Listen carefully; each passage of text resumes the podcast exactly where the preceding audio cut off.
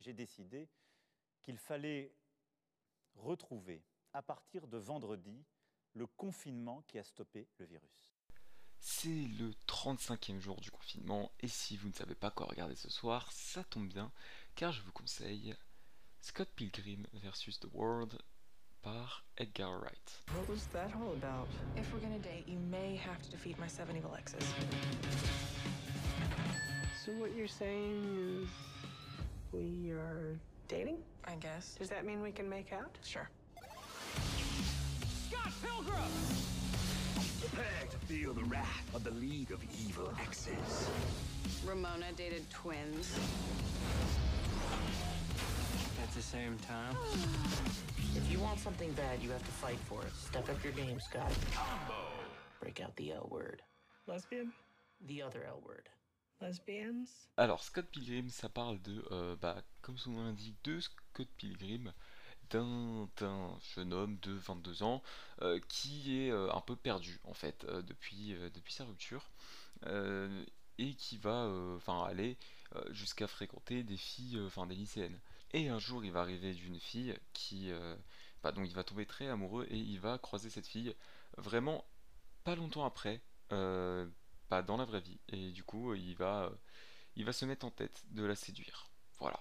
Sauf que euh, il a pas tellement de chance parce que euh, si il veut séduire cette fille qui s'appelle donc Ramona Flowers, il va devoir euh, battre tous ses ex, ses sept ex maléfiques euh, qui veulent l'éliminer parce qu'ils considèrent que euh, si eux ne peuvent pas avoir Ramona, personne ne pourra l'avoir. D'abord, j'adore le cinéma d'Edgar Wright. C'est vraiment euh, quelque chose qui me, fascine. J'ai toujours été impressionné par euh, son montage et ses transitions. Euh, ça, je ne le répéterai jamais assez. C'est vraiment quelque chose d'exceptionnel ce qu'il arrive à faire. Il y a des trucs que, que j'avais bah, jamais vu avant dans le cinéma, avant de voir ce, ce Scott Pilgrim. Et je trouve ça assez injuste en fait, parce que je trouve qu'on parle pas assez de ce film. Euh, quand, on parle du cinéma d'Edgar Wright, je trouve qu'on a plus tendance à aborder euh, la trilogie Cornetto ou Baby Driver. Euh, alors je remets pas ça en cause, j'ai- j'ai- j'aime beaucoup, voilà, j'aime tout le cinéma d'Edgar Wright, mais je trouve que globalement Scott Pilgrim est un peu délaissé et que c'est quand même formidable. Alors déjà, on a un casting, bah, c'est comme une femme, c'est que 14 000 étoiles environ. Sur une échelle de, de, sur 10, je lui mets 8,80. Voilà. Euh, ceux qui auront la ref auront la ref, ceux qui ne l'auront pas, tant pis. Mais bon, voilà. Euh, alors on retrouve euh, dans le premier rôle Michael Cera, qui joue donc Scott Pilgrim, Marie-Elizabeth Winstead quand même pour, pour jouer Ramona. On retrouve Brie Larson également. Voilà, Brie Larson, pour, pour ceux qui qui la connaîtraient pas, c'est la madame qui joue, qui joue Captain Marvel dans le MCU, donc, en termes de notoriété, ça pèse un peu. Euh, autre, autre personne du MCU, on retrouve Chris Evans. Chris Evans, euh, bah, Captain America, euh, qui, qui, joue aussi un des ex. Et allez, c'est en plus c'est cadeau si jamais vous, vous avez regardé le Arrowverse, il y a Brandon Roos qui joue le Docteur Palmer, voilà, dans, ou Atom, dans, dans les, les- les séries Flash, Arrow, etc. Donc euh, voilà, et encore là, je me suis arrêté que sur les plus gros noms, euh, ça s'arrête pas là. Ça s'arrête pas là, vraiment. Il y a un casting extrêmement qualitatif, euh, ça joue très très bien. Franchement, inutile de le préciser. La BO est vachement cool. J'adore cette BO. C'est essentiellement à base de rock. C'est franchement cool. J'ai pas grand chose à dire, quoi, parce que bah, bah, c'est juste c'est cool. C'est une très bonne BO, c'est du très bon rock, c'est très cool. Euh, c'est adapté d'un comics, voilà, enfin deux comics au pluriel, euh, de, de Brian Lee O'Malley, je sais pas si je le dis bien, mais, euh, mais j'espère que je le dis bien. Mais voilà, du coup j'ai pas lu ces comics, malheureusement. Mais, mais ça me déplairait pas, parce que j'ai pas mal kiffé le film, et je suppose que ça respecte assez bien le, le- le- les comics, voilà.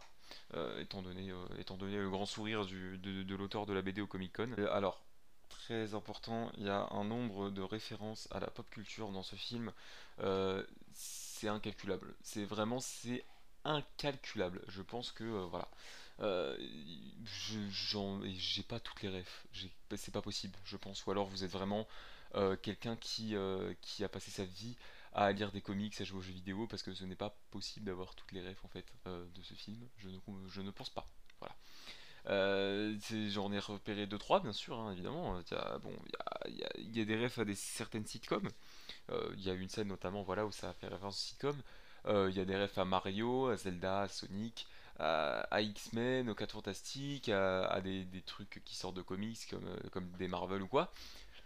Mais mais, mais c'est pas possible de tout repérer tellement il y a, y a de refs. Et d'ailleurs, une ref, je crois, qui n'a jamais été confirmée, mais que moi, euh, je suis désolé, pour moi, je ne vois que ça de possible.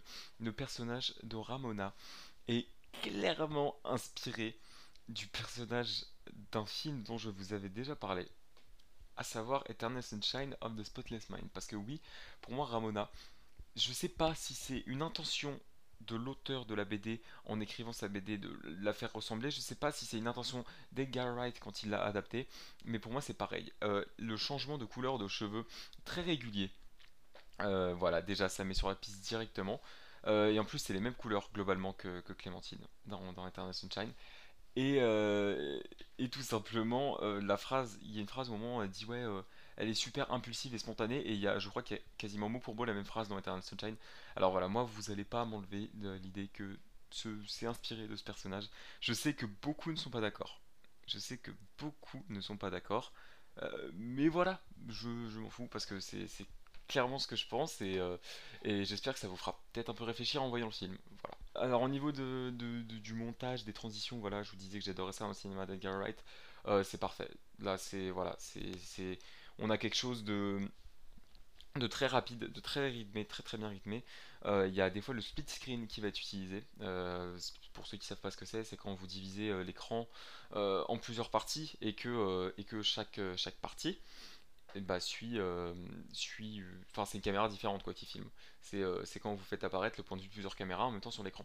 Voilà. Il va pas spécialement être ultra utilisé, mais quand il est, il est utilisé, il est très très bien utilisé. Euh, il y a toujours ces, ces transitions géniales. Franchement, je, je vais essayer de pas détailler. J'ai vu une vidéo il y a pas longtemps qui s'appelait How to do visual comedy. Et, euh, et ça traitait justement euh, des films euh, d'Edgar Wright. Et ça, je sais plus en combien de points exactement, mais, mais ça traitait de, voilà, de, de ce qu'il arrive à faire visuellement avec son montage, avec ses transitions, pour créer des effets comiques. Je vous invite fortement à aller la voir, je mettrai le lien. Euh, ça dure pas hyper longtemps, malheureusement, je crois pas qu'il y ait des outils de français, c'est que en anglais. Donc si vous avez un bon niveau en anglais, bah allez-y, parce que franchement ça vaut le coup. Vous allez vraiment rire, vraiment, vraiment, vous allez rire. Euh, je pense à une scène absolument magique où il y a un personnage qui, euh, qui, qui- sonne à la porte et qui fait Est-ce que Scott est là? Et Scott est totalement là. Mais du coup, son pote ferme la porte pour pas que, que le personnage voit Scott. Et ce con, il va sauter par la fenêtre en arrière-plan. Enfin, bref, j'en dis pas plus. Cette scène est absolument hilarante. C'est hyper bien mis en scène. Euh, voilà, allez voir Scott Pilgrim, c'est absolument fabuleux. Alors, ce qui m'a euh, motivé à faire cet épisode euh, ce soir, bien sûr, je, pense qu'il sera arrivé à un moment ou un autre, mais ce qui m'a vraiment motivé, c'est qu'il a récemment été mis sur Netflix. Voilà, donc vraiment, allez-y, allez-y, ça vaut le coup. Sinon, il est aussi disponible sur Canal+. Voilà.